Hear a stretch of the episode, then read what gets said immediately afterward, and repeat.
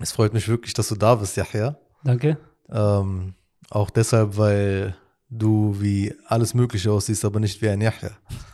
Auch wenn ich nicht oberflächlich sein möchte, aber seien wir ehrlich, das ist doch das Erste, was man denkt, wenn man dich Yahya nennt. Äh, auch beziehungsweise, dass das alles ist immer die eine Reaktion, die ich kriege von anderen Freunden, wenn ich sage, das ist Yahya. Dann gucken die dich immer an und sagen, was? Ja, und deine Mutter ist ja auch deutsch und dein Großvater, wo kommt der her? Das sind bekannte Dinge, ja. Also du heißt Yahya, warum? Warum heißt du Yahya? Ähm, ich hieß nicht immer Yahya, ich hieß auch mal Johann eine Zeit lang. Ähm, beziehungsweise heißt immer noch Johann, aber gute Freundin nennt mich Yahya, weil das sozusagen der Name, der mir gegeben wurde. Okay, freut mich echt, dass du da bist, Johann. Danke. das ist das erste Mal, dass du mich Johann nennst. Komisch. Ähm, genau, und den Namen habe ich, seitdem ich mich entschieden habe, Muslim zu werden. Und das ist auch schon 14 Jahre her.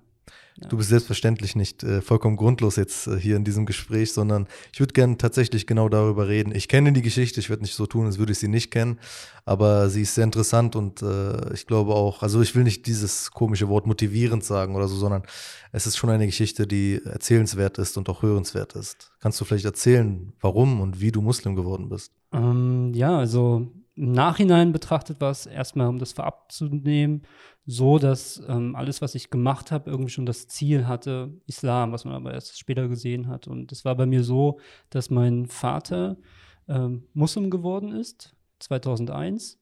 Und ich habe aber nicht bei meinem Vater gewohnt. Ich habe ähm, in der Nähe von Magdeburg gewohnt. 2001, man muss sagen, du siehst um einiges jünger aus, als du bist. Du hast schon ein bisschen, ein paar Jahre auf dem Buckel, ein bisschen ich Erfahrung. Ich bin schon über 30. Über 30, also, ja. Genau. Und 2001 ist mein Vater Muslim geworden.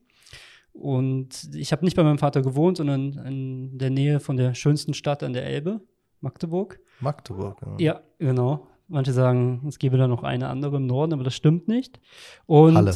Ich bin Halle. Ich will den Beef aufnehmen Halle lassen. ist an der Saale, aber das kann man später nochmal drüber sprechen. Und ich bin aber nicht aufgewachsen bei meinem Vater. Ich bin, wie gesagt, bei meiner Mutter aufgewachsen in Magdeburg und mein Vater hatte dort viel zu tun mit ähm, einer Gemeinschaft, die beson die Besonderheit hatte, dass es deutsche Muslime sind. Und ich habe meinen Vater regelmäßig besucht, so einmal im Monat. Und dann hat er mich oft auch zu dieser Gemeinschaft gebracht. Und das waren alles total inspirierende Menschen. Und ich fand auch das Thema Islam sehr spannend, habe aber nie so das Gefühl gehabt, dass es jetzt für mich ist, sozusagen. Fand das alles ganz gut, aber habe sich nicht so auf mich bezogen gesehen. Bis es dann eine Situation gab, die so ein bisschen alles geändert hat. Wir waren mit diesen Leuten schwimmen im Schwimmbad und ähm, da habe ich einen Superkörper gemacht, einen Seemannskörper. Du bezeichnest ihn im Nachhinein immer noch als Superkörper? Technisch war der einwandfrei. Okay. Denn was viele nicht wissen, der Seemannskörper unterscheidet sich von dem normalen Kopfsprung. Das ist dann, bei dem Kopfsprung macht man ja die Arme nach vorne. Beim Seemannskörper lässt man die Arme unten seitlich. Mhm. Also hat da die Führung, muss durch die Körperspannung kommen. Jedenfalls technisch war es perfekt. Das Wasser war aber zu flach.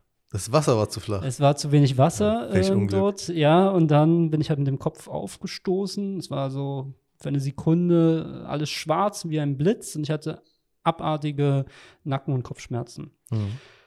Dann war für mich der Badetag beendet. Ähm, habe mich umgezogen, habe mir noch die Haare geföhnt, weil ich wollte ja nicht äh, erkältet werden oder so. Und dann hat mein Vater mich aber doch ins Krankenhaus gefahren, weil ich so äh, extreme Schmerzen hatte. Und dort in dem Krankenhaus haben sie dann erst die Rönt, ähm, Röntgung, ähm, wie sagt man, geröntgt, haben sie mich geröntgt. Und dann wurden auf einmal alle ganz panisch und haben gesagt, wir müssen sofort ähm, operieren, Notoperation. Und äh, das Problem war, dass bei mir der fünfte Halswirbel zweimal gebrochen war. Mhm. Und die Verbindung vom fünften zum vierten Halswirbel und zum, vom fünften zum sechsten war ähm, komplett abgetrennt. Es wurde also nur durch die Nackenmuskulatur gehalten. Und dann war diese Notoperation und da war es ein entscheidender Moment, der, weiß nicht wie andere, also für mich, ich werde das nie vergessen, ich lag da so mit 16 kurz vor der OP, es hieß so jede kleinste Bewegung und äh, du kannst querschnittsgelähmt sein. Und dann kam jemand zu mir, der mich schon lange inspiriert hat und sagte, das Leben ist wie eine Achterbahn und du bist jetzt hier oben und äh, musst jetzt die Fahrt nach unten äh, genießen, ähm, bevor es wieder hochgeht. Kann man sich darüber streiten, aber in dem Moment waren es die, genau die richtigen Worte, die mich sozusagen beruhigt haben. Und mhm. dann wurde ich sechs Stunden von ähm, Dr. Engel operiert. Das war ein schöner Name. Und sie haben ein Stück von meiner Hüfte eingesetzt in meinen Nacken. Deshalb rutscht mir die Hose öfter runter, aber dafür gibt es ja Hosenträger und so. Und ähm, ja, und dann war ich nur eine Woche in dem Krankenhaus. Und warum war das so entscheidend? Weil ich halt gemerkt habe, dass das Leben halt doch nicht so ist, wie alle sagen, dass man das Leben selbst unter Kontrolle hat und selbst für sein Glück und seine Zukunft zuständig ist, sondern dass es da einfach eine höhere Macht gibt, über die man keine Kontrolle hat und dass halt das Leben von der einen Sekunde auf die anderen Sekunde einfach vorbei sein kann. Dieser Moment macht es spürbar. Ja, das war diese Nahtoderfahrung, dass man gesehen hat, gemerkt hat, oh, das Leben ist nicht nur ähm, schlebt nicht einfach so daher, sondern das hat doch irgendwie alles ein Ziel und einen Zweck und einen inneren Zusammenhang. Und von dem Punkt an habe ich dann doch ähm, die Sache ein bisschen ernster genommen und habe mich auch ähm, mehr in dieses Thema Islam reingearbeitet, fand das zu dem Zeitpunkt dann auch für mich interessant, habe gemerkt, okay, das ist einfach, du hast diese Erfahrung gemacht, du hast dieses Gespür, dieses ähm, Göttliche und durch diese Erfahrung. Und ähm, ja, dann hatte ich den Entschluss gefasst, Muslim zu werden und wusste aber, ich kann nicht dort in der Nähe von Magdeburg ähm, bleiben und versuchen, Islam zu praktizieren, weil das wird sehr schwierig. Man braucht gerade, glaube ich, wenn man ähm, Muslim wird, irgendwie eine Festigung, einen Rahmen, der einem festhält, wo man auch lernen kann, ähm, wo man so ein bisschen wie behütet aufwächst. Vor allem nicht im Internet. Das ist und vor allen Dingen nicht im Internet, sondern wirklich, dass man Vorbilder hat und Sachen direkt lernt, ohne äh, Leute, die sich irgendwie online darstellen. Und dann kam der Entschluss, ähm, zu meinem Vater zu ziehen, Schulwechsel und allem drum und dran. Und ähm, ja, und so war die Geschichte im Groben. Lass uns ein bisschen früher anfangen. Ja. Magdeburg. Ja. Nähe von Magdeburg, aber du bist ein Magdeburger Junge. In also Magdeburg also, bin ich aufgewachsen. Ich bin, so wie man sich vorstellt. Sehr oft wissen, ja. Ja, genau. In der Platte aufgewachsen. Ja. Und da sind so Sachen, das ist halt doch Magdeburg gerade, also ich bin Jahrgang 89, die DDR war vorbei, aber das DDR-Leben war noch in den, Köpfen, in den Köpfen drin, der Erzieher und so weiter. Und es gab halt hohe Arbeitslosigkeit damals und wir sind, also ich bin in einer Platte aufgewachsen, aber ich kannte es halt nicht anders. Ich habe bloß gemerkt, wenn ich da mal mit Oma und Opa an der Ostsee war im Urlaub und wir sind zurückgefahren, habe ich jetzt mal gemerkt, wie, wie hässlich das alles ist bei uns. Und da bin ich aufgewachsen, wo die Lehrer noch ähm, regelmäßig gefragt haben, welche Eltern ähm, einen Job haben, man musste sich melden und so Sachen. Mhm. Ja. Und ich hatte aber Glück, weil meine Mutter hatte dann berufsbegleitend jahrelang studiert, dass wir dann irgendwann mal aus Magdeburg rausgezogen sind. Wobei man muss unterscheiden, Magdeburg Zentrum ist gar nicht so schlimm. Mhm. Wir haben so am Rand gewohnt und äh, da hat man das doch sehr stark gemerkt, weil es alles Industriegebiete ähm, waren, wo früher 10.000 Leute gearbeitet haben. Und vom einen Tag auf den anderen waren es nur noch 2.000. Mhm. Ja. Und wenn man da so aufwächst, gab es da irgendwelche Berührungen mit Islam? Also jetzt so zurückgedacht, ich meine, was, was für ein Bild hat man eigentlich davon, was Islam ist damals? Also man hatte das, was in der Schule vermittelt wurde. Das war aber nicht viel. Da wurde mal gesagt, so Ramadan ist was, wo man fastet. Und ich weiß nicht, ob es vielleicht damals noch ein bisschen natürlicher war als heutzutage in den Schulen, weil es noch nicht so emotional beladen ist, das Thema. Aber an sich hatte man überhaupt keinen Kontakt zum Dönerladen, äh, zum äh, Islam. Selbst, was ich sage, selbst in Magdeburg, die Dönerläden werden teilweise von Deutschen betrieben. Also was bei mir aber war, ist, dass ich einen ähm, Stiefvater habe, der aus dem Libanon kam. Das war aber kein Kontakt zum Islam für mich, weil der nichts mit Islam sozusagen zu tun hat, weil es gibt ja da äh, auch im Libanon verschiedene Gruppen, aber das war für mich ein äh, Kontakt zur arabischen Kultur, sage ich mal. Okay, wenn ich jetzt, wenn wir jetzt Islam sagen, arabische Kultur, ist es für dich ein Synonym? Nee, gar nicht. Weil für mich ist Islam der Filter für die Kultur. Für mich ist das so der Kritikpunkt bei Arabern, bei Türken, dass sie oft in dieser Kultur leben und sich da sehr wohlfühlen, aber es nicht schaffen zu erklären, was wirklich Islam ist, weil dann wird oft nicht Islam dargestellt, sondern Emotion bzw. Kultur. Das merkt man auch oft, wenn man Muslime fragt oder Muslime, hat es oft erlebt, sprechen mit einem, benutzen aber ähm, türkische oder arabische Wörter. Wenn man dann fragt, was heißt das, wird es leider oft schwierig, weil man nicht genau erklären kann, was es eigentlich wirklich bedeutet. Ja, es, ja. Ist, es ist tatsächlich ja so ein bisschen ähm, schwierig gewesen, auch für die meisten Muslime in Deutschland sind also Nachkommen oder selbst noch Einwanderer. Ähm, und es gibt noch nicht wirklich so diese Sprache äh, fürs Deutsche, aber es lässt halt die Realität von sehr vielen. Kannst du, weißt du ungefähr grob, wie viele sogenannte deutsche Muslime es gibt, wenn man sie jetzt mal so exklusiv bezeichnen möchte? Ich weiß, es wurde vor Ewigkeiten mal angefragt bei Moscheen, aber die meisten haben sich aber nicht zurückgemeldet. Ja. Also ich habe sehr, sehr, äh, sehr auseinanderliegende Zahlen. Also Zahlen irgendwas von 20.000. Leute sagen 100.000, manche Leute sagen 200.000. Ist sehr, sehr schwer. Das Problem ist, es lässt ja die Realität dieser Leute raus. Wie hast du dann im Endeffekt dich irgendwie in dieses muslimische Leben eingelebt, ohne die anderen Sprachen? Mit dem Deutschen nur? Ähm, für als ich dann schon sozusagen Muslim war, wie. Du bist jetzt gerade frisch Muslim geworden. Wie ich bin gerade frisch Muslim geworden, dann hast du halt so ein Gefühl, was unbeschreiblich ist. Dieses Gefühl, das kommt auch nicht so wieder, weil das war einfach unglaublich. Du hattest dieses Gefühl von absolutem Glück und du hattest das Gefühl, du hast jetzt das äh, Perfekte gefunden und dann willst du das erst mit allen deinen Freunden teilen lädst sie ein und sagst, hey, hier, und die gucken dich erstmal blöd an. Und du verstehst aber auch nicht, ähm, dass sie das jetzt blöd finden, weil du hast ja das für dich Perfekte gefunden. Das hat einige Zeit gedauert. Und dann, glaube ich, war es so, ähm, dass ich einfach ähm, durch die Gemeinschaft dort vor Ort, wo die halt auch geprägt war durch deutsche Muslime, äh, wo auch der Vater war. Wo auch mein Beispiel. Vater war, genau da ähm, konnte ich einfach so hineinleben und ähm, ja, habe so gemerkt, was Islam einfach ist, dass es halt darum geht, um ähm, Dankbarkeit und ähm, um äh, ja, ja ähm,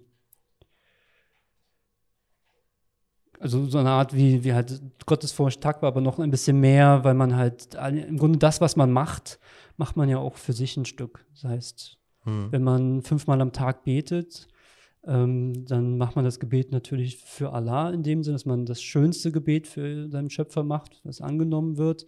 Aber macht es ja auch, weil es eine gute Tat ist, weil das am Ende zählt, was auf der Waage ist. Nein, man selbst braucht es. Also ja, genau. Für so eine pure Form von Egoismus. Ja. Und das war so, so fing es halt an mit dem Gebet. Das war wirklich, dass man so die ersten Gebete, da hat man gemerkt, oh, das ist jetzt irgendwie was ähm, Körperliches, was passiert. Dass man so dieses gespürt hat, diese Nähe zum Schöpfer. Ja. Wenn du, also wenn du so überlegst, was hat sich alles geändert? So viel hat sich eigentlich nicht geändert. Ähm, was, es hat sich eher so Sachen verbessert, würde ich sagen. Was sich verbessert hat, natürlich nicht so, also. ja, auch verbessert, zum Beispiel so meine Beziehung zu meinen Eltern hat sich verbessert. Ähm, was war natürlich am Anfang nicht immer so, weil die waren auch erstmal geschockt, weil man natürlich mit Islam auch verschiedene Assozi Assoziationen hat, was man damit verbindet, wo die dann aber gemerkt haben, okay, das ist nicht das, was der Johann jetzt macht, was er jetzt praktiziert, sondern es ist einfach nur das, was uns vermittelt wird über die Medien, ähm, hat sich das eigentlich ganz schnell wieder gewandelt. Und was sich geändert hat, ist, glaube ich, für mich, ähm, man muss ja dazu sagen, ich war ja damals 16, aber so eine gewisse ähm, Ruhe, Entspanntheit, so dieses klassische ähm, Alhamdulillah, dass man einfach sagen kann, okay, das liegt jetzt nicht an mir, die Situation ist jetzt so, das ist das Schicksal und ich muss mit dem Schicksal umgehen. Du bist also schon locker 14 Jahre Muslim. Ja, seit Mathe bin ich ganz schlecht. Ja, so aber seit 2007. Aber korrigiere mich bitte nicht. Seit 2007, ja. Also sind 14 ja, sagen wir so knapp. grob. Fast 14 Jahre, ja. Du bist also, so in dem, sagen wir mal, ich bin jetzt, ich bin jünger als du. Ja. So, es gibt äh, genug Leute in meinem Alter, von denen ich mir vorstellen kann, dass sie denken, sie müssten dich immer noch korrigieren. Kann das sein? Oder belehren, ja, das erklären? ist so, äh, glaube ich, dieses, was das Problem auch viele haben, die äh, Konvertiten sind oder wo man es auch direkt vielleicht nicht ansieht, dass sie Muslime sind, ähm, dass du so in eine Moschee gehst und ähm, du wirst dann korrigiert. Hm. Und am Anfang regt man das einen so ein bisschen auf, weil man ja denkt, okay, er korrigiert mich, aber eigentlich aus einer Unwissenheit von ihm und du weißt es vielleicht sogar besser, so diese Geschichte so ein bisschen, woran man auch merkt, dass es halt manchmal korrigieren dich Leute, weil sie einfach nur dir zeigen wollen, dass sie das so toll machen oder ähnliches. Ähm, da gibt es ja diese Geschichte, wo jemand, ich weiß nicht, wer das genau war, aber ein alter Mann wurde von zwei Jugendlichen gesehen, wie er Voodoo macht am Fluss. Und ähm, dann wurde halt gemerkt, dass da Fehler sind und die Jugendlichen sind halt zu ihm gegangen, haben aber nicht gesagt, du machst was falsch, sondern haben gesagt, kannst du mir mal zeigen, wie du Voodoo machst. Und in diesem Prozess des Erklärens ist dem Mann dann aufgefallen, dass er einen Fehler macht. Und das fehlt dann so oft, weil oft so eine eigene Position dargestellt wird. Ich muss dich korrigieren, das war Spaß. Äh, die Geschichte ist, ist, also, ist eine schöne Geschichte. Ich, ich weiß bloß nicht, wer die genauen Eckdaten. Hassan und Hussein, äh, ah, ja, soweit genau. ich weiß, waren das. Sehr, sehr, sehr guter Punkt. Ja. Ähm, du hast es gerade angesprochen mit die Bilder, die man potenziell haben kann, was es bedeutet, Muslim zu werden. Ist das etwas, womit du konfrontiert bist im Leben, dass Leute direkt diese Assoziation aufbauen? Ist es etwas Gefährliches? Ja, bei mir ist es anders, weil du bist als Tarek geboren. Tarek steht in deinem Pass drin. Das ist ja bei mir nicht der Fall. Das heißt, ich kann so mit diesen Identitäten spielen. Das macht es für mich relativ einfach. Ich habe eher die Erfahrung gemacht, dass ähm, gerade letztens ich mit äh, einem Nachbarn gesprochen habe. Wir haben zusammen die Reifen gewechselt und er hat sich total aufgeregt über äh, Muslime. Und dann habe ich ihm gesagt, naja, ich bin auch Muslim. Und Sie sehen ja bei mir, ich mache das nicht, was da sein Beschwerdegrund war. Und das hat, habe ich gesehen, so dieser Unterschied zwischen den Abstand, die Muslime, die man nur kennt aus Berichten vom Fernsehen, und dann auf einmal der Muslim, der vor einem steht und sagt, dass er Muslim ist. Weil auf, danach ging es in dem Gespräch darum, um Religiosität, dass er ja auch äh, eine Beziehung zum Schöpfer hat und so weiter. Also es ist dieses Nah- und Fernbeziehung, was das Problem ist. Und das ist natürlich da hineingehend auch, was wir vorher gesagt haben, wenn man in dieser Community bleibt, zwischen Türken und Araber und Begriffe nicht erklärt und Abstriche macht zwischen Kultur und Islam, dass es dann für deutsche Muslime oder für Deutsche nicht so attraktiv ist oder das Verständnis nicht dafür da ist. Wie ist es denn überhaupt so als deutscher Muslim, so in die große, äh, bunte Community der Muslime irgendwie einzutreten? Es ist eigentlich, es ist wunderbar, weil man lernt halt so verschiedene Sachen kennen, auch verschiedene Kulturen. Und von Essen bis Gesprächen, gerade wenn man sich für Sprache interessiert, ist es natürlich wunderbar, um sich auch zu erweitern. Also mir hat das auch geholfen. In Magdeburg hatte man ja wenig Kontakt zu Ausländern, ähm, weil es einfach bei uns, zum Beispiel in der Schule, gab es keine ausländischen Mitschüler. Mhm. Und ähm, viele Bekannte sagen halt zu mir, ja, ähm, die noch aus Magdeburg sind, du bist so offen, so aufgeschlossen. Es kommt vielleicht auch einfach, weil man mehr in Kontakt mit Leuten ist, die man sonst gar nicht getroffen hätte. Du bist, ähm, du bist ja danach, hast du, glaube ich, also nachdem du Muslim geworden bist, hast du relativ schnell auch deine äh, Schule weitergemacht in Berlin, wenn ich mich nicht irre. Äh, ja, genau. Ich kann mir vorstellen, das ist ein kompletter Tapetenwechsel, oder?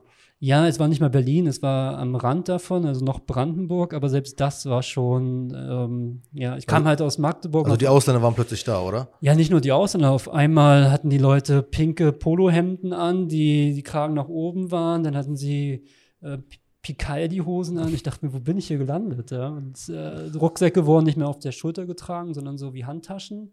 Ähm, aber ich habe auch da, auch gab es dann, was nur meine Entfernung oder meine Erfahrung wieder aus der Ferne, aber an sich dann interessante Leute. Bloß in meiner Schule, wo ich war, da war ich auch der einzige Muslim. Echt? Ja. Ich dachte, da hat, hättest du schon die ersten Leute gehabt, so die aus Nee, es war kommen. ja nicht Berlin, es war ja trotzdem noch Ostdeutschland, Brandenburg. Aber dann, dann, dann denke ich wahrscheinlich gerade an deine äh, Ausbildungszeit. Ja, meine Ausbildungszeit, als ich ähm, diese Ausbildung zum pharmazeutisch-technischen Assistent gemacht habe. Ah, erzähl noch mehr über dein Leben, warum? naja, weil auf die Ausbildung bin ich wirklich stolz, kann mhm. ich auch jedem empfehlen. Ähm, das ist ein tolles Handwerk. Das empfiehlst du mir immer noch. Du sagst immer noch, ich soll alles aufhören. Und, äh Apotheke ist halt mein Leben, das ist äh, mein Wohnzimmer. Ich kann auch ja. allen Leuten sagen, ne, also äh, man kann ja kurz an der Stelle auch erwähnen, du wirst öfter hier zu sehen sein und äh, auch ein Teil von Artedal sein. Ähm, Yahya ist die Person, die, wenn ich krank bin, mir seltsamste Medikamente, auch mal so natürliche Sachen zusteckt. und äh, es geht mir danach wirklich besser. Und ich erinnere mich bis heute ganz gerne an diesen Moment, wo ich dich ähm, gefragt habe, was ich machen soll. Also irgendwie war Kälte, was soll ich machen? Und du sagst, geh ein Döner essen. Mit, ganz Zwiebeln, viel Zwiebeln genau. und ganz viel Knoblauch. Und ja, habe ich gemacht. antibakteriell, ja, also dir als Freund empfehle ich natürlich auch Sachen außerhalb der Apotheke. Das würde ich jetzt bei anderen nicht machen. Ja. Ja, okay, zwei Klassengesellschaft, ich sehe. Genau, also in Brandenburg, da waren es halt ähm, keine Muslime.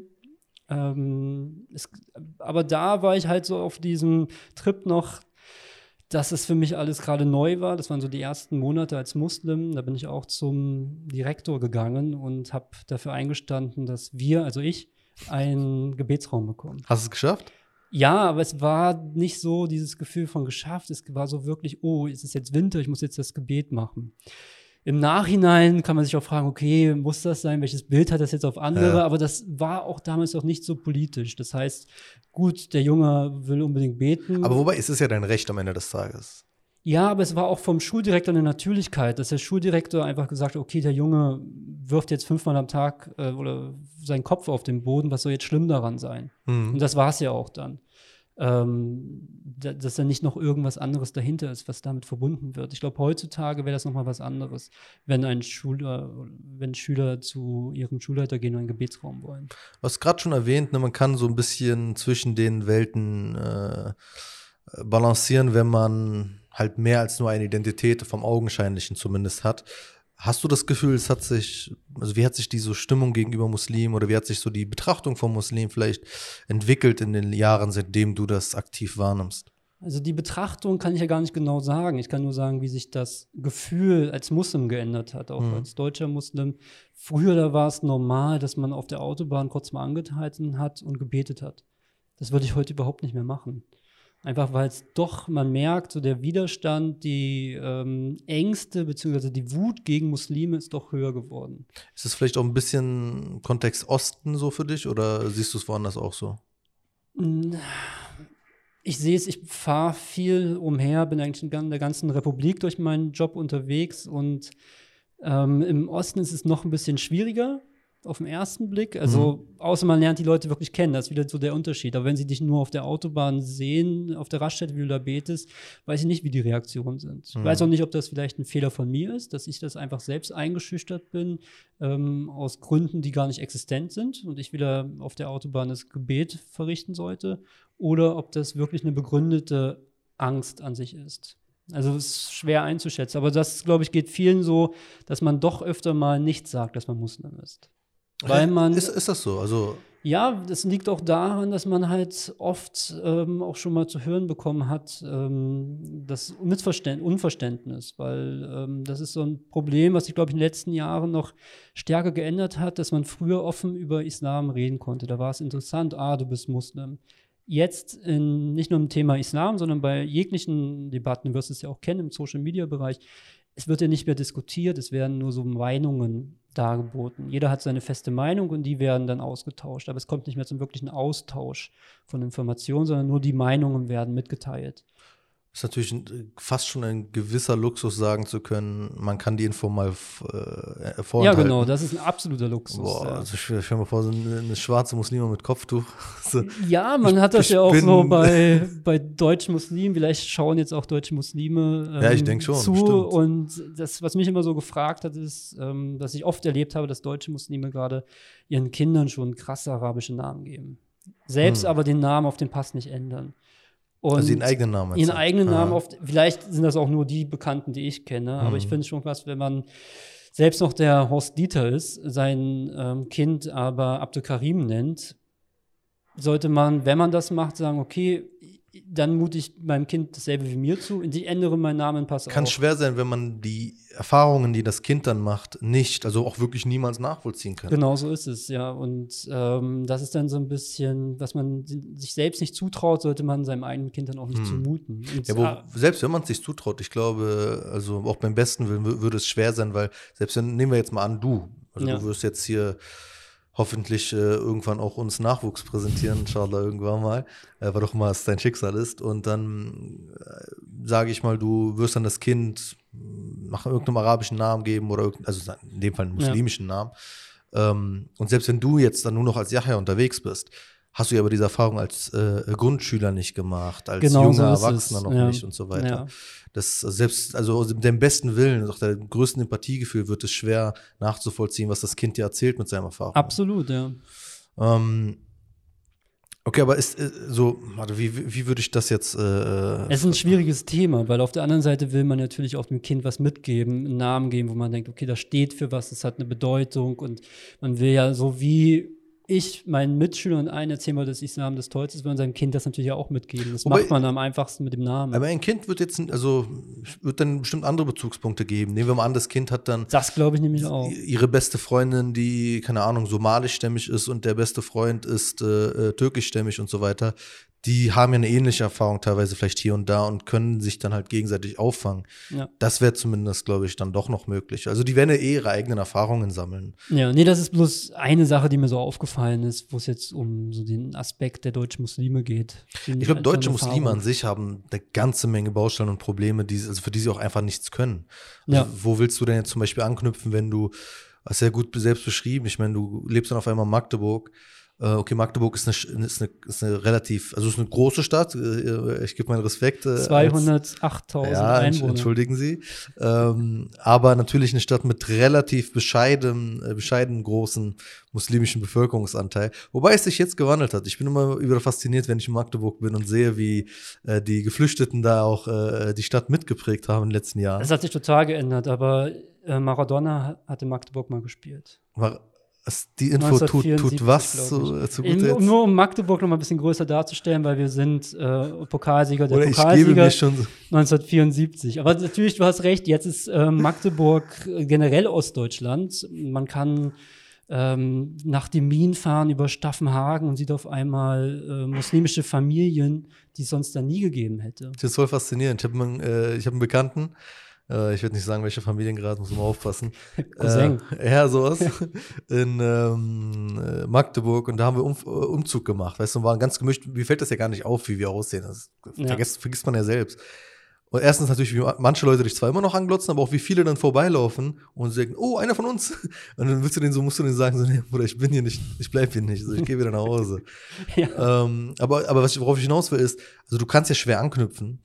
Und dann gibt es auch allgemein einfach wenig Angebote auf Deutsch, wenig äh, Inhalt auf Deutsch. So, so, wie ich mich erinnere, ist ja die Freitagspredigt auch erst seit ein, einigen Jahren in den meisten Moscheen auf Deutsch. Und die Unterrichte äh, kenne ich auch nicht so lange auf Deutsch. Ja. Ähm, also ich, ich, ich stelle es mir, schon ziemlich schwierig vor, sozusagen als deutscher Muslim da an, Anklang zu finden innerhalb der größeren muslimischen Community. Jetzt nicht explizit die Community, die du dann Gott sei Dank dann für dich äh, hattest, ja. wo du viele äh, Anhaltspunkte hattest, aber ich woanders. Ich musste mich halt nicht anpassen. Das war, glaube ich, mein großer Vorteil, weshalb ich mich da auch so entwickeln konnte, weil es wirklich deutsche Muslime waren und das klingt jetzt doof, sowas gibt es nicht, aber einen deutschen Islam so vermittelt wer mit deutschen Wertigkeiten. Ähm, das heißt, ich wurde auch ohne Bartwuchs akzeptiert und ohne Jalaba. Ja, aber sollst, also. Es ist jetzt krass gesprochen, aber du ja, weißt, was ja ich meine. Ja, aber ja, ich habe das oft erlebt, dass man dann äh, also so Bild, Videos hat. Das mein, Gegenbild so ein Vogel, oder? Ja, aber gerade da muss ich denken an diesen einen, der Shahala gesprochen hat. Danach wurde ihm direkt ein Mikro in die Hand gegeben und er sagt, mein Name ist jetzt Mahmoud Inshallah.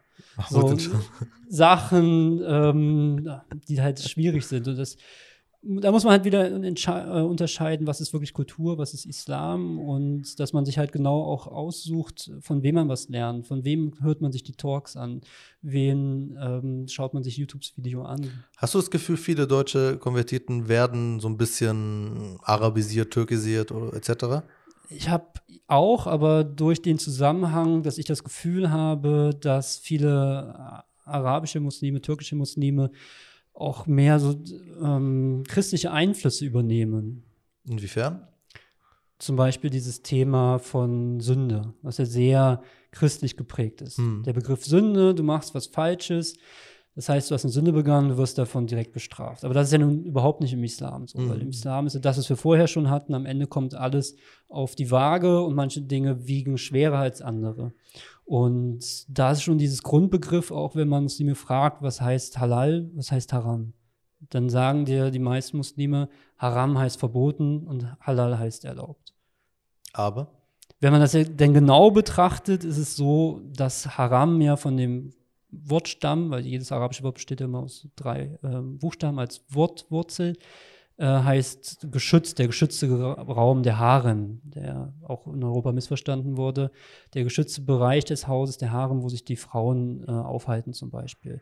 Das heißt, es heißt geschützt. Das ist Haram, weil es soll dich davor schützen sollst das nicht ähm, konsumieren, weil es nicht gut für dich ist. Das heißt, wenn du es nicht konsumierst, dann bist du geschützt. Das heißt aber nicht haram, verboten, weil das ist das Schöne im Islam, es ist ja die direkte Verbindung zwischen dir und deinem Schöpfer. Du entscheidest, was du machst. Und da ist kein Pfarrer, der dir sagt, du, du, du. Und ähm, das andere ist, Halal heißt nicht erlaubt. Halal heißt, dass man sich ähm, verbindet, sozusagen wie, wie auflöst, ähm, Wasser in Essig. Davon kann man mehr konsumieren. Das ist erlaubt in dem Sinne, ähm, weil es einem nicht schlecht geht oder danach oder einem schlecht tut. Natürlich nur bis zu einem gewissen Maßen. Wenn man übertreibt, ist es auch nicht mehr gut. Und das sind so Dinge, die man, glaube ich, hinterfragen muss, so Basics, die in Deutschland nicht mehr ganz so stimmen oder allein generell in der islamischen Welt, die aber, glaube ich, ganz äh, wichtig sind, weil dann merkt man, dass Islam dir das Leben einfach machen soll. Wenn es aber darum geht, dass es erlaubt, dass es verboten und es ist wieder schwarz-weiß, dann macht Islam dein Leben nicht einfach, weil du denkst, oh, ich habe jetzt was haram gemacht, was ist meine Strafe? Aber so funktioniert die Welt, so funktioniert Islam zum Glück ja nicht. Wenn du jetzt Islam und Christentum sozusagen auch da schon vergleichst in einem expliziten Beispiel, warum hast du das Christentum nicht gewählt, als du nach der Suche irgendwie nach etwas Größerem warst? Also am Ende ist ja alles Schicksal. Ich war sogar auf einem ähm, christlichen Kindergarten und dann war ich nach der Schule. Was im Osten etwas Besonderes ist, muss man kurz erwähnen. Ne? Ja, vielleicht ist es auch so. Ich, aber ich war sogar jeden Donnerstag 15 Uhr zum Unterricht in der christlichen Gemeinde. Aber da ist irgendwie nichts hängen geblieben. Das heißt, die Werte konnten mir da nicht so vermittelt werden, weil ich glaube, diese Vorstellung, dass da irgendwie so ein Mensch, also das, der Gott in der christlichen Variante, ähm, auf das Terrarium schaut und guckt, wie sich das alles entwickelt, ohne seinen Einfluss, das fand ich nicht so interessant. Und mhm. das ist auch so ein bisschen, was mich heute stört, ist, wenn man sagt, Islam ist ähm, Frieden, Islam ist Umweltschutz, Islam ist sich mit den Armen zu verbinden. Dass man sagt, naja, aber als Deutscher jetzt, der, mit dem man spricht über Islam und der Muslim sagt, Islam ist Frauenrecht, Islam ist Umweltschutz und so weiter. Das stimmt ja alles. Aber wenn das schon so ist, dann ist das ja nicht mehr interessant für denjenigen, weil der sagt, naja, ich ja, bin ja bei Greenpeace, ich spende, äh, Frauen behandle ich gut. Wenn ich das schon habe, wozu brauche ich denn Islam? Das heißt, wir müssen wieder zurückgehen einen Schritt und erklären, was ist eigentlich wirklich Islam? warum überhaupt, was ist, was ist die Grundlage von Schöpfer? Was, was, was ist Islam? Sag du es mir. Ja, das ist im Grunde ist es ähm, eine Art ähm, Dienen, dass man sozusagen seinem Schöpfer dient in den Sachen, die man dann macht, die fünf Säulen des Islams, aber auch eine gewisse Dankbarkeit für Dafür seinen Schöpfer. Dürfen dafür es zu dürfen, ja, dafür es zu dürfen, aber auch um zu wissen, dass, dass wir kommen wieder dieses Alhamdulillah im Schnitt, dass man da ist, dass man dankbar ist für das, was einem in diesem kurzen Leben widerfährt, was man erleben darf, welche äh, Dinge man vollrichtet, vollbringt. Wie erklärt man das jemandem, der nicht einen technisch äh, tadellosen Körper in einen äh, zu niedrig wassergehaltigen äh, Schwimmbadbecken macht ja. und deshalb eine Nahtoderfahrung hat. Ja, indem man einfach fragt, naja, wenn man zurückgeht auf das, was man weiß, dass es ähm, ja nicht abzustreiten ist, dass es die äh, Evolutionstheorie gibt. Mhm. Man darf aber nicht vergessen, dass trotzdem die Evolutionstheorie auch vom Schöpfer ist. Mhm. Das wird immer so gesagt, ach, das ist Evolutionstheorie, das macht ja keinen Sinn. Dass man sagt, okay, auch das ist sehr, die Theorie, sehr, sehr aber christliches die, Argument. Genau, wieder, aber die, das ist ja auch von Allah. Das ist so möglich, dass Allah das so gemacht hat, das ist ja kein Problem, dass man sich fragt, ähm, ja, es muss ja trotzdem irgendwie mal einen, einen äh, Anfang gegeben haben. Und dieser Anfang, jedes, in jedem Raum muss ja irgendwas mal angestoßen werden. Es kann ja. ja nichts aus gar nichts entstehen, wenn man das jetzt äh, kosmisch betrachtet. Also mhm. muss ja doch da eine Energie gewesen sein, die schon da war, die das Ganze ins Rollen gebracht hat.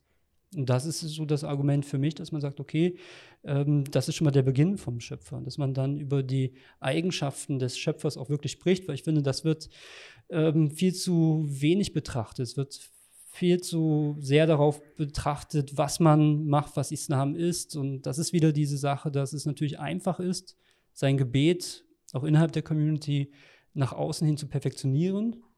Aber die richtige Aufgabe ist, das Innerliche, das, was keiner sieht, das wirklich in den Griff zu bekommen und das zu perfektionieren. So wie du es beschreibst, klingt es ja schon ziemlich so, als wäre es ein ja, Glück ohnehin, aber als wäre es ein Privileg, so etwas zu wissen, so etwas zu verstehen.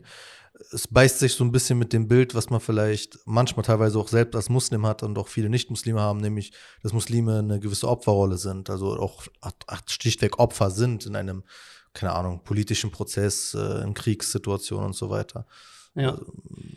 Also, also man kann einfach nur dankbar sein, dass ähm, Allah uns hier hingebracht hat, wo wir unter diesen Umständen leben können. Und dann müssen wir daraus das Beste machen, wie Projekte, wie du sie machst, um äh, den Muslimen eine Position zu geben. Weil wenn jetzt Krieg wäre, äh, wäre das alles hier gar nicht so einfach oder so möglich. Und da bin ich halt dankbar, dass ich hier aufgewachsen bin, äh, in dieser behüteten Situation. Und diese ganzen Konflikte, die es auch gibt, dass Muslime sich oft aufregen, ist auch sehr emotional oft, dass Dinge dann einfach gesagt werden, indem man sich einfach nur selbst positionieren möchte innerhalb der Familie oder innerhalb der Gruppe.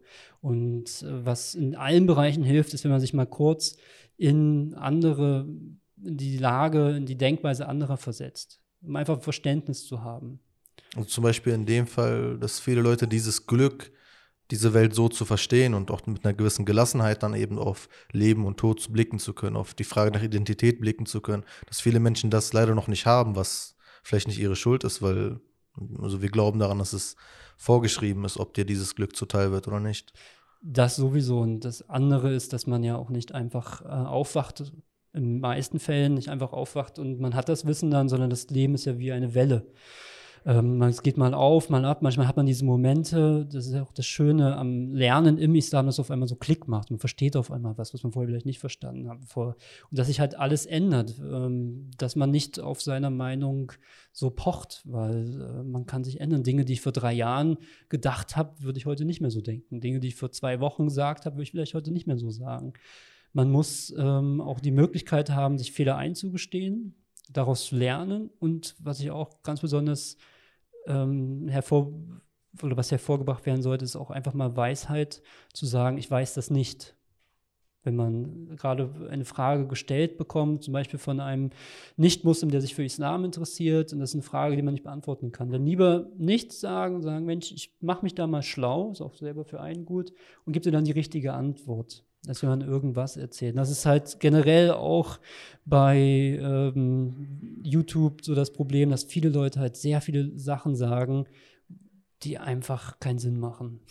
Wahrscheinlich wissen sie das auch. Hattest du Berührung in deinem äh, Zeit, also deiner Zeit als so heranwachsender Muslim, im Endeffekt junger erwachsener Muslim, mit diesen Bewegungen, die auf YouTube alles besser wussten und lange Bärte hatten ja, und so weiter? Äh, ja, als das anfing, war ich gerade, habe mich interessiert für Schnitttechnik. Damals musste man das noch richtig lernen. Da gab es Schnitttechnik. Äh, Schnitttechnik richtig im Filmbereich. Also Filmbereich ich habe okay. so kleine Dokus gemacht ähm, mit teilweise über 100.000 Follower, aber ich will, will, jetzt nicht, oder Views, ich will jetzt nicht darf angeben. Ich, ah, jetzt erinnere ich, darf ich die eine. Die haben komische diesen, Titel, aber die Darf ich das eine, das eine Ding kurz verraten, was, äh, was ich äh, mit Mühe herausgefunden, aber nie wieder, wieder gefunden habe?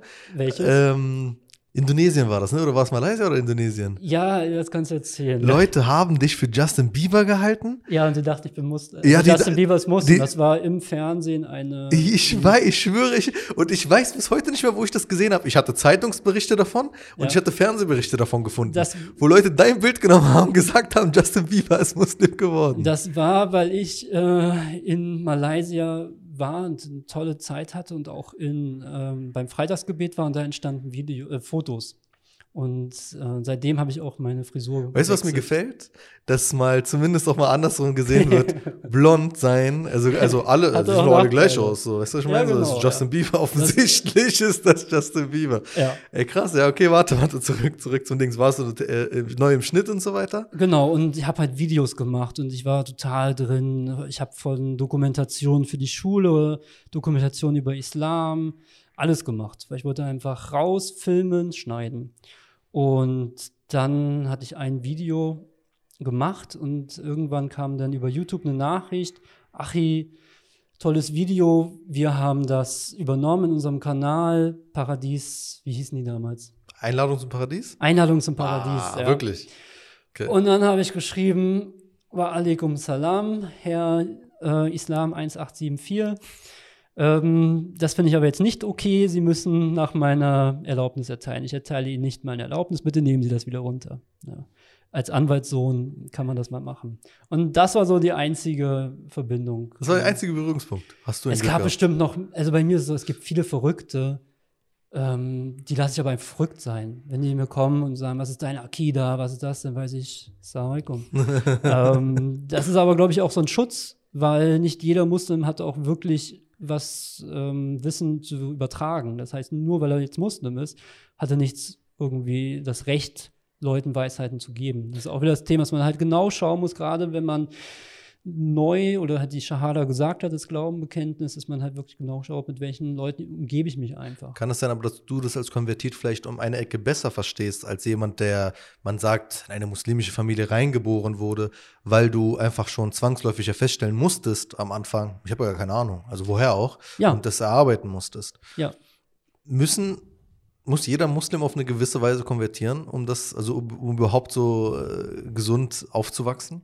Ich würde sagen, heutzutage ist besonders wichtig, dass man vielleicht nicht konvertiert, das falsches ja, Wort natürlich. aber dass man nochmal als junger Erwachsener, vielleicht auch sogar im familiären öffentlichen Raum, nochmal wirklich die Shahada einfach spricht, weil heutzutage wächst man einfach unter so vielen Einflüssen. Man sieht so viele Dinge. Es ist, es ist schwierig von Schule, die ja eigentlich die Schüler schützen und fordern sollte, aber oft viel Muslimen doch nicht so gut tut und man weiß nicht, okay, bin ich jetzt ähm, sauer auf den Islam, bin ich sauer auf meine Eltern, auf meine Mitschüler, was sind da wirklich die Probleme, dass man daher manchmal selbst sein Leben ordnen muss und später nochmal für sich entscheiden muss, äh, also was so, bin ich jetzt eigentlich. So ein Bewusstsein dafür haben. Ja, das ist auch das Problem, dass es ja jeden so betrifft, weil man lebt so seinen Tag hinaus und dann Normal, auf einmal kann es passieren, man macht so Dinge dann ist man auch da wieder dieses Prinzip der Welle an einem Punkt, wo man das macht, aber man weiß gar nicht mehr, warum man betet, aber man weiß gar nicht mehr, warum. Auf einmal ist vielleicht so ein bisschen die Leidenschaft so ein bisschen weg. Und da muss man sich ständig wieder neu ähm, entdecken, neue Sachen entdecken, auch mal einfach ähm, also offen erinnern, sein, erinnern, machen, sich, sich, erinnern. Ja, sicher machen und zu schauen, hey, was passiert eigentlich gerade mit mir, in welchem Zustand bin ich und mir ist gerade aufgefallen bei meiner eigenen, meiner eigenen Wortwahl, ob äh, mir gefällt das Wort konvertiert zum Beispiel auch nicht so ganz gut, aber ich will mir nicht das Recht rausnehmen, das zu definieren für jemanden, der selbst äh, diese Erfahrung überhaupt macht. Wie, wie, stehst du denn zu diesem Wort? Es, bist du konvertiert? In, bei uns ist es ja wie bei Konfuzius auch, man wird als guter Mensch geboren. Das heißt nicht Konfuzius. Das heißt Konfuzi, genau. Ich habe das Original vor zwei Tagen ja, von Jahr gelernt. Das ist aber auch wieder so etwas wie sozusagen der europäische Einfluss sich in andere Kulturkreise bewertet hat. Das ist so, das, ähm, weil ich beruflich viel mit China zu tun habe, ich gemerkt habe, dass halt das die europäische Sichtweise einen sehr esoterischen Touch mit eingenommen hat. Mhm. Und hier ist es ja auch so, man ist als Muslim geboren und dann hatte man halt durch Erziehung keinen Einfluss dazu. Das ist ja sowieso die muslimische Grundlehre. Genau, also jedes also deshalb dieses Tier, äh, dieses Wort ähm, konvertiert mag ich, mag ich einfach nicht. Für mich ist einfach Muslim. Und das ist, wie man dann Muslim geworden ist oder ob man praktiziert hat vorher, als geborener Muslim oder nicht, das ist dann sozusagen die eigene Lebensgeschichte.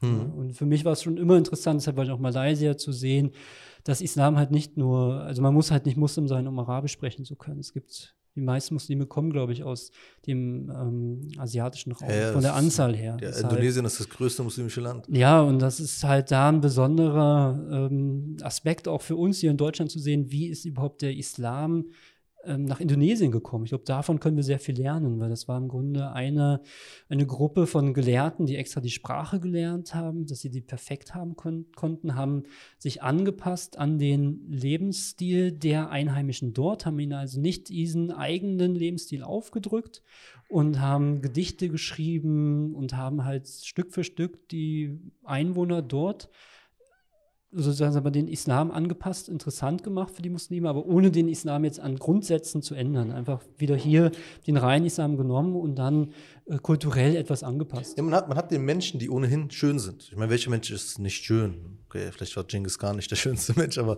weißt du, was ich meine? Also jedes, jedes Volk, jede, jede Menschheitsgruppe hat ihre Schönheit. Das steht ja außer Frage. Also sie sind Gottes Geschöpf. Ich glaube, man hat ihnen einfach nur so den letzten, also nicht die letzten Feinschliff, sowas kann man auch nicht sagen, aber du weißt, was ich meine, das so das, das, das Schönere noch mitgegeben, dass sie noch ja, schöner genau. werden. Ja, und einfach auch die Freiheit gelassen zur Selbstbestimmung. Sagt, du musst jetzt nicht Araber Punkt. werden, sondern hier ist was, das kannst du für dich nehmen. Das, was wir gesagt haben, das hilft dir im Leben weiter. Das in Anführungsstrichen verbessert dich, aber das was, macht was mit dir, das gibt dir einen Leitfaden, weil wir sind ja alle auf der Suche nach etwas. Man merkt, es geht halt nicht alleine. Man merkt, man braucht eine Struktur in seinem Leben und Islam gibt ja halt diese Struktur.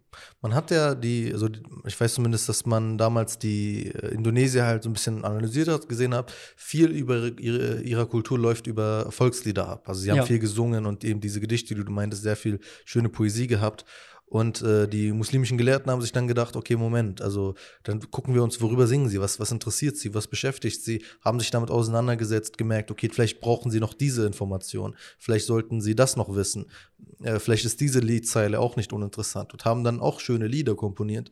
Und über diese Lieder auch äh, die Indonesier, die dann auch gerade vor allem die frischen Muslime in Indonesien, die neuen Muslime dort, ähm, sie, sie dadurch näher gebracht zu ihrem Glauben, den sie erst gerade neu gelernt haben. Und also ich meine, ist das, das für, für mich jetzt die Frage, brauchen wir äh, Muslime in Lederhosen in Deutschland oder was ist jetzt die, die ähm, Pointe dessen? Dann, wenn Bayern dazugehört, vielleicht. Ähm. Ah, okay, warte, warte, wollen wir diese Geschichten aufmachen? Nein, ich, ich liebe Bayern, ich liebe vor allem ähm, die Herzlichkeit und ähm, es gibt einfach in Deutschland so verschiedene Eigenarten.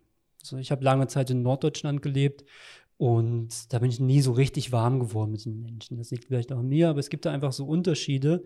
Und ähm, wichtig ist halt, dass du schon gesagt hast, dass man als Muslim nicht mehr versucht, sich zu verteidigen, beziehungsweise ähm, zu, wie sagt man, zu erklären. Hm. Rechtfertigen? Diese, zu rechtfertigen, genau, weil das passiert sehr oft. Vielleicht ist das auch der Grund, warum ich vielleicht nicht mehr an der Stra äh, Raststätte bete, weil man sich so oft für Dinge, die man gesagt oder gemacht hat, oder dass man Muslim ist, rechtfertigen musste. Mhm.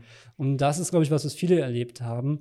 Und dass man einfach offen damit umgeht, dass man aber nicht mehr sagt, Islam ist das und das, weil Islam an sich, das ist ja es ist einfach ein Lebensstil, Zustand, aber man kann nicht sagen, Islam ist, das macht an sich keinen Sinn, sondern einfach sagt, hey, ich bin Muslim, ich habe das gute Beispiel und du sagst zu mir, du findest mich so toll und du bist äh, so ein netter Mensch, aber das bin ich nicht, ähm, weil ich Johann bin und das bin ich auch nicht, weil ich Yahya bin, sondern weil ich halt versuche, ähm, im Islam mir diese Werte zu behalten oder noch besser darzustellen, dass die Bäckerverkäuferin irgendwann halt merkt, ah, der ist nicht so nett und äh, gibt mir Trinkgeld oder so, sondern er ist nett, weil das ein Stück weit seine Überzeugung ist, seine Religion, die das, diese Werte vermittelt. Das sind so, finde ich, die Werte, die mehr vermittelt werden müssen. Und du hast vorhin äh, relativ äh, klar auch nochmal beschrieben, wie es bei Muslimen sein kann.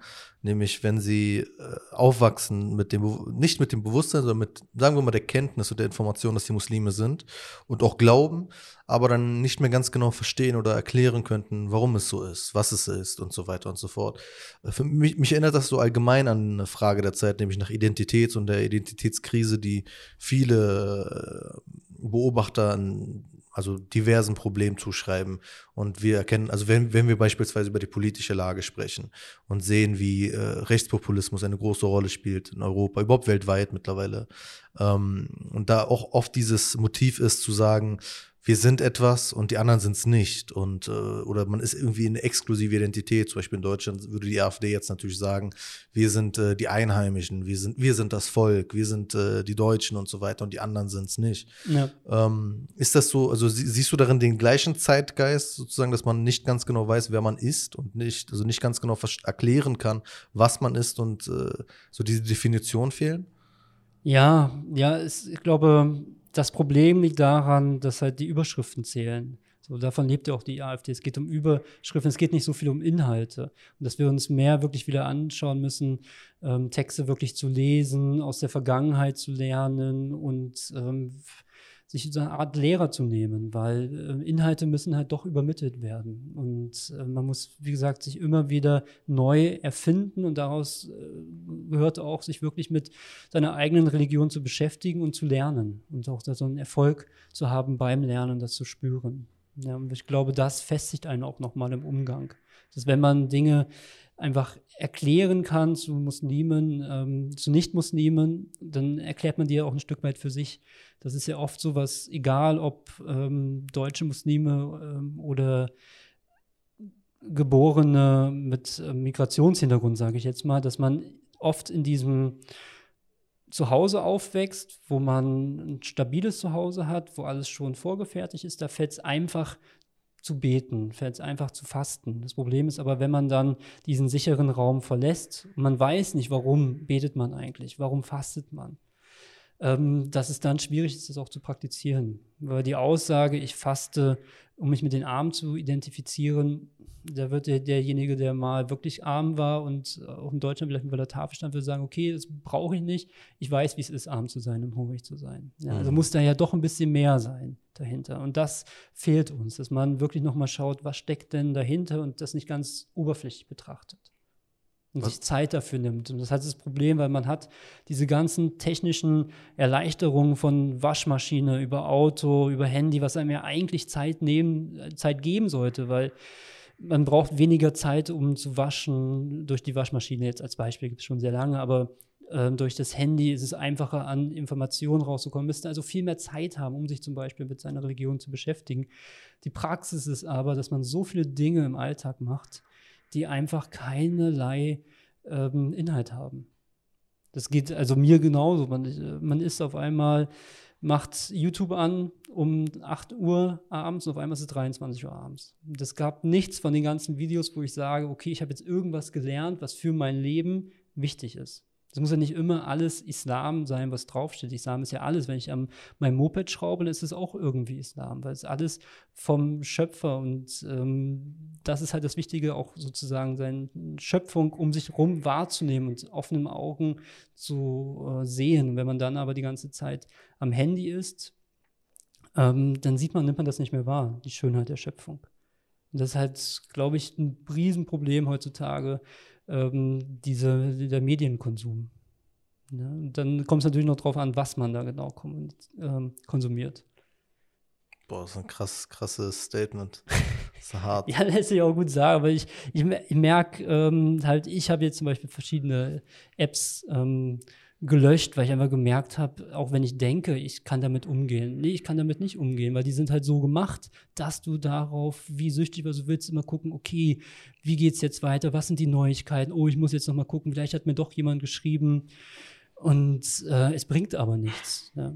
Naja, es, die Wahrheit ist, also man sagt ja zum Beispiel auch in der Medienwissenschaft, neun von zehn Nachrichten sind für dich vollkommen irrelevant. Ja, das meiste, was passiert, ist irrelevant für dich. Ja. Also also mal abgesehen davon vom Informationswert und jetzt denken wir auf die spirituelle Weise. Okay, man kann es natürlich anders sehen. Man kann sogar sagen, alles, was passiert, ist relevant für dich. Alles, was passiert, ist bestimmt für dich. Aber dann, glaube ich, braucht man schon so die, äh, also nicht nur zwei Paar offene Augen, sondern der gesamte Körper muss sehen können, was passiert, um das äh, dann zu verarbeiten. Ja. Ich glaube, davon sind wir noch ähm, nicht, nicht noch weit entfernt, sondern überhaupt nicht so nah, wie wir vielleicht denken. Ja, das heißt ja nicht, dass jetzt man nur noch an islamischen Unterrichten teilnehmen soll, islamischen Büchern. Was aber sind einfach, überhaupt islamische Bücher? Das ist das Nächste, aber das ist einfach so offen sehen, weil ähm, man lernt, glaube ich, auch einfach schon so viel durch Begegnungen. Dass man wieder offen miteinander spricht. Ist natürlich jetzt schwierig in der Corona-Zeit, aber dass man wieder miteinander kommuniziert, ähm, Sachen anspricht und auch mal sagt, hey, ich habe da und da Probleme, wie macht ihr das? Lass mal drüber reden. Aber das fällt dann weg, wenn, weil diese ganzen neuen sozialen Medien sind ja darauf aufgebaut, sich zu präsentieren. Dass wir beim Gebet sein Gebet präsentieren. Ja, und das ist halt das ist auch, wo ich auch zum Beispiel bei, ich fand es ähm, furchtbar, als ich Muslim geworden bin, das erste Mal bei, der, bei einer türkischen Moschee war. Ich dachte, die hören ja gar nicht mehr auf zu beten. Ähm, also, so, weißt du, wegen Sunna-Gebete? Wegen Sunna-Gebete, weil ich weiß auch, mein Vater hat mir verboten, ganz lange, bis über 20 Sunna-Gebete zu machen. Warum? Damit du nicht. Weil er gesagt hat, es ist schon schwer genug, die fünf äh, Gebete zu etablieren in dein Leben. Da brauchst du jetzt erstmal nicht Sunna-Gebete. Das ist was für alte, ja. für alte Männer, ja. Und so hatte ich wirklich, Alhamdulillah, Glück in dem Sinne gibt es ja nicht, aber es war für mich ähm, einfach sehr gut, dass ich da so offen rangehen kann, dass ich, ähm, weil sobald jemand den Druck aufbaut, kann das nicht die richtige Person sein. Das muss alles äh, von dir auch kommen. Und ähm, man muss halt mit sich selbst zufrieden sein und halt mit seiner, an der Beziehung zu seinem Schöpfer arbeiten. Ich glaube, das ist ein gutes Schlusswort. Also auch wenn ich jetzt das Gespräch noch äh, ewig in die Länge ziehen könnte, ich habe gar, gar keine Ahnung, wie lange wir geredet haben, aber das ist äh, ein schönes Gespräch gewesen. Ja, ja. Ich glaube, die Leute, die Leute werden noch eine, einige Fragen an dich haben, denke ich. Ähm, das können sie alles in die Kommentare schreiben, das wirst du mit uns mitlesen und dann werden wir uns dem auch widmen. Ähm, ja, ich glaube, soweit, so gut. Wir werden sicher weitersprechen noch und wir werden sicher noch äh, die eine oder andere Frage klären müssen. Ja, ich habe eine letzte Frage. Und ich weiß noch mal eine sehr komplexe, große Frage. Aber was ist der Unterschied zwischen einem Sachsen und einem Türken? Der Türke hat Arbeit und kann Deutsch.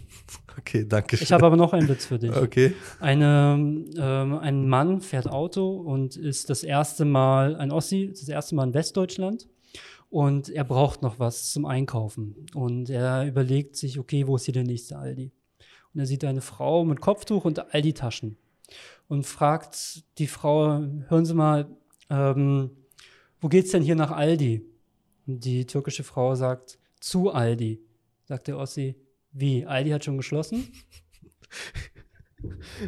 Niemand außer du, niemand außer du kennt diese Witze und findet die Witze so lustig wie du. Ich, das Wichtigste für mich ist, dass ich selbst lache. Der okay, Leute, schreibt uns in die Kommentare, ob ihr eine Special-Folge wollt mit Witze aller Yahya. Vielen, vielen Dank, Yahya, für das schöne Danke Gespräch dir. und äh, wir werden auf jeden Fall weitermachen.